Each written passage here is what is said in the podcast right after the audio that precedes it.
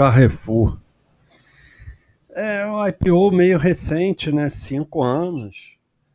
Mas pelo menos desde que tem base aqui, desde 2014, lucro todo ano.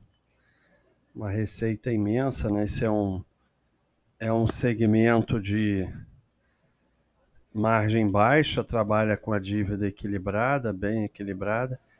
Então é uma empresa que já dá para ir acompanhando, já dá para estudar, né?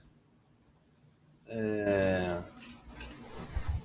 Mais uma que a gente pode. É um segmento complicado, né? Mas dá para ir estudando já. Eu gosto de esperar uns oito anos, né? Mas, obviamente, dá para começar a estudar.